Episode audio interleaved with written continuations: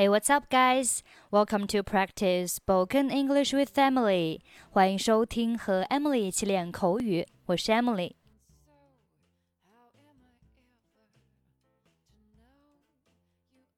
在点餐的时候，服务员会问你是在这里吃还是带走？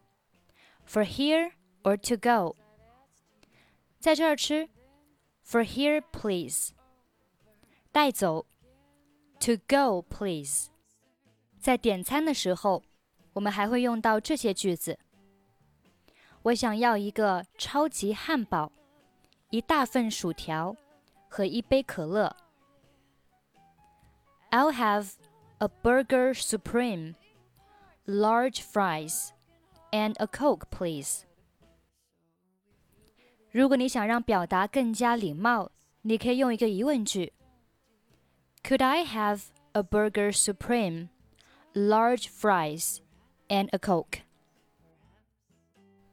不要放洋葱。Hold the onions，或者是 without the onions。有什么样的套餐？What kind of set menus do you have？我要四号套餐，谢谢。 I'll have the number four set, please. 能多给我一些番茄酱吗？Could you give me some extra ketchup? 这里的 ketchup 你可以换成纸巾 napkins、吸管 straws。我们来听一下今天的对话。下一位，Next, please. 我想要一个双层芝士汉堡，两份炸薯条和一杯可乐。Yeah, could I get a double cheeseburger, two fries, and a Coke?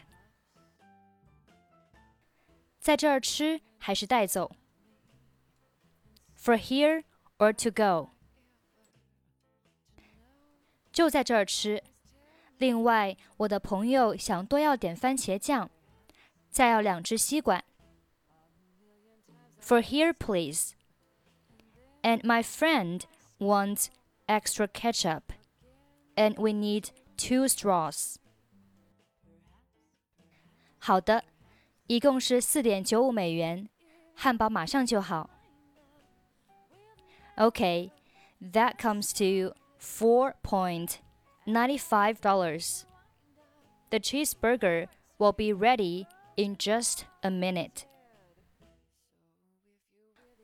哦，麻烦您告诉他们，帮我把汉堡切成两半，谢谢。